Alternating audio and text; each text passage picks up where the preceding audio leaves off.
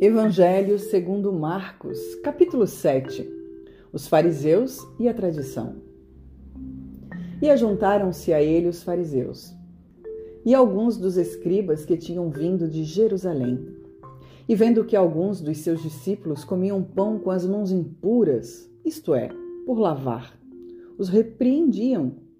Porque os fariseus e todos os judeus, conservando a tradição dos antigos, não comem sem lavar as mãos muitas vezes. E quando voltam do mercado, se não se lavarem, não comem. E muitas outras coisas há que receberam para observar, como lavar os copos e os jarros e os vasos de metal e as camas.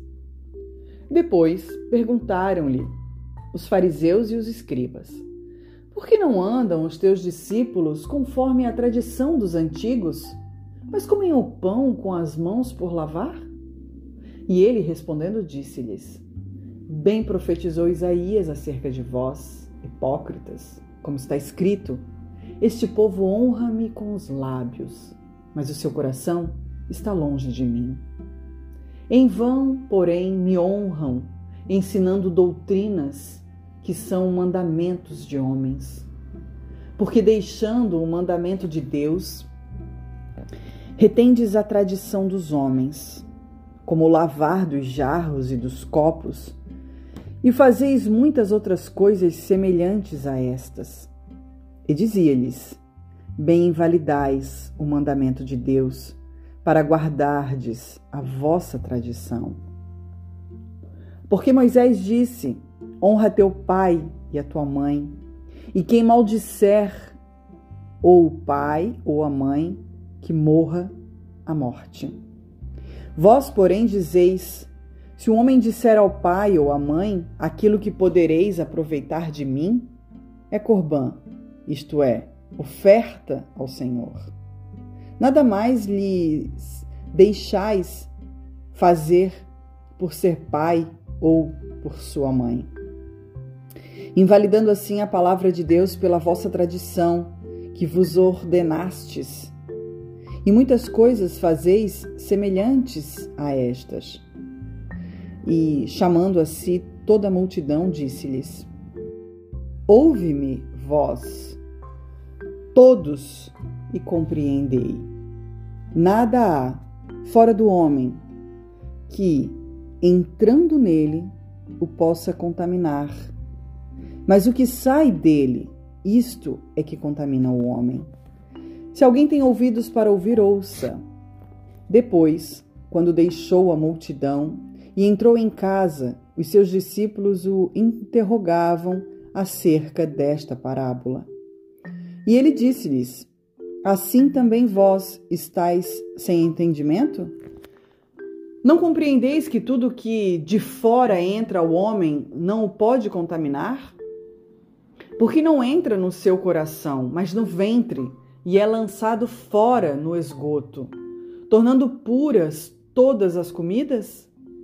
E dizia: O que sai do homem, isso contamina o homem, porque do interior do coração dos homens saem os maus pensamentos, os adultérios, as fornicações, os homicídios, os furtos, a avareza, as maldades, o engano, a dissolução, a inveja, a blasfêmia, a soberba, a loucura, todos estes males procedem de dentro e contaminam o homem.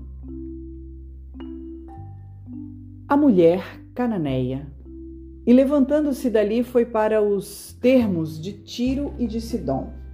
E entrando numa casa, não queria que alguém o soubesse, mas não pôde esconder-se, porque uma mulher cuja filha tinha um espírito imundo, ouvindo falar dele, foi e lançou-se aos seus pés.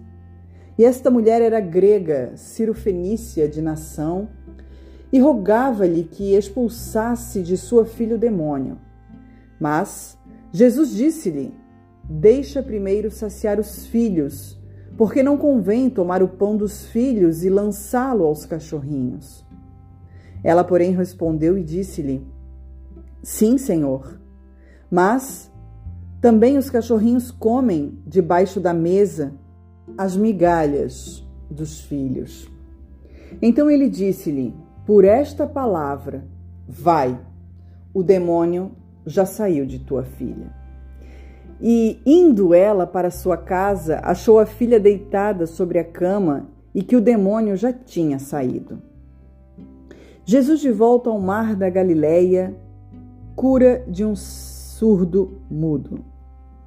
E ele, tornando a sair dos termos de Tiro e de Sidom, foi até o mar da Galileia, pelo meio de terras de Decápolis.